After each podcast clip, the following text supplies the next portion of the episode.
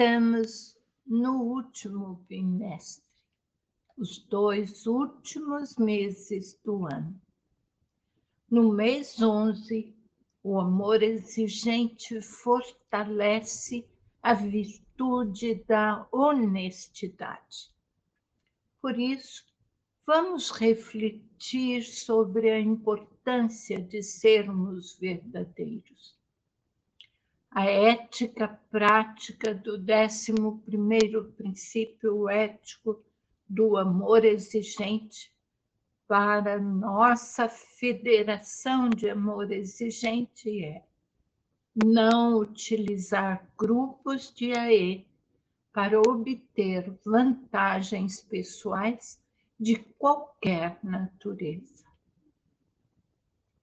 Refletindo um pouco sobre isso, o que é ser honesto? Ou ser desonesto? Ou ser falso, dissimulado dentro de uma instituição qualquer?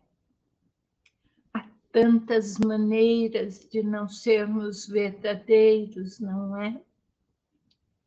Pensando, por exemplo, nos que podem usar o programa Amor Exigente Pai dentro de uma instituição particular ou dentro do seu grupo de família ou do seu consultório e não dizer que é do programa Amor Exigente o método, as propostas que usa e que o que está fazendo é alicerçado no programa E. Lógico que este programa pode e deve mesmo ser usado por todos porque ele ajuda todas as pessoas e deve sim ser usado, mas não é ético. Não devem, não podem fazer isso dissimuladamente, não dizendo de onde é que vieram os procedimentos que estão sendo usados. Dar a César o que é de César dar a Deus o que é de Deus, fica claro para mim a partir da minha formação cristã. Dar ao amor exigente que é do amor exigente. Aquilo que herdamos do tough ou aquilo que foi criado aqui para o amor exigente e é trabalhado pelos voluntários do AE deve ser respeitado.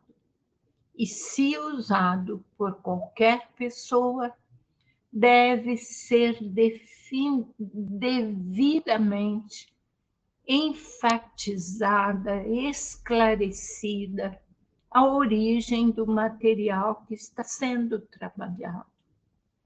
É antiético usar as técnicas do método ou das propostas contidas no PAE, Programa Amor Exigente, negando, camuflando ou omitindo a origem desse tipo de abordagem.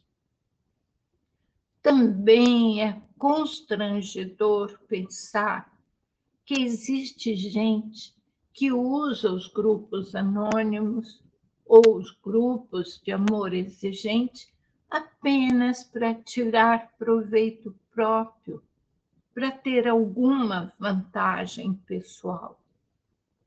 Sentimos grande respeito por políticos competentes e confiáveis.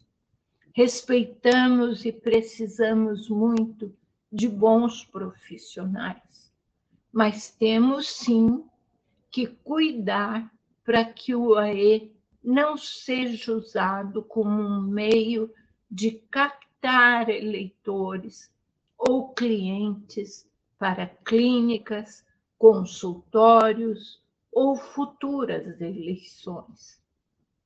Muitas vezes vemos pessoas adoecidas, parceiras de outros doentes também, e esse tipo de união meio inconsequente, sem coragem para aceitar o que não pode ser mudado, sem coragem para mudar aquilo que pode ser mudado.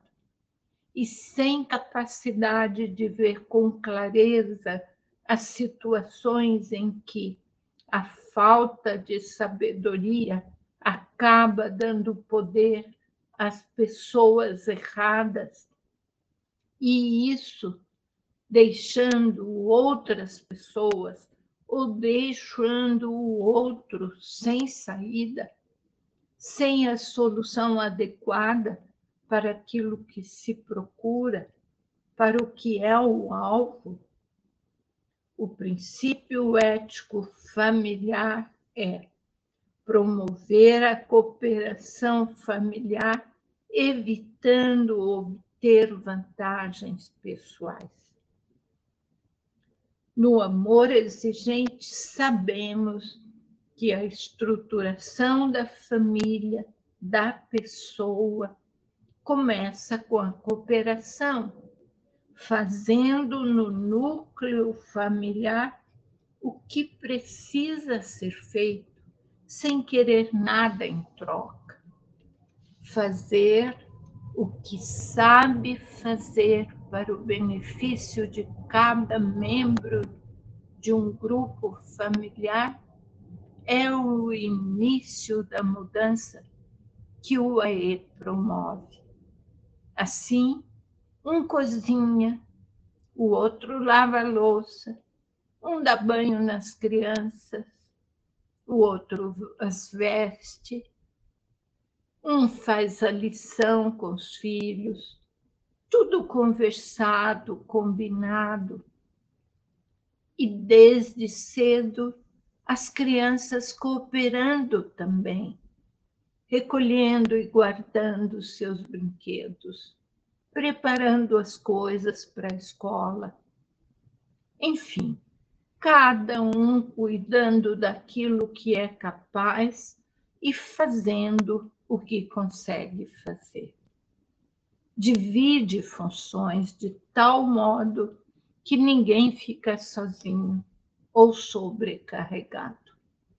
Portanto, não esqueça que o décimo primeiro princípio familiar é isso: promover a cooperação na sua família, evitando que alguém possa obter vantagem pessoal. Já o primeiro princípio ético comunitário não usar a comunidade em que está inserido para obter vantagens individuais de qualquer natureza. Estamos sempre, em qualquer lugar, em qualquer situação, fortalecendo e convocando o amor exigente inteiro em todas as suas ações para trabalhar em seus grupos sociais, profissionais e familiares a honestidade, a verdade, a integridade moral e ética. Isso de tal jeito que cada princípio ético em sua prática leve a pessoa a partir de si mesma, a influenciar e inspirar outras pessoas, outras famílias, ambiente de trabalho, a comunidade inteira, para alcançar a necessária criação de um clima cheio de harmonia e paz. Aí entra uma conduta que certamente trará o que é preciso. Não faça com os outros o que não quer que seja feito com você.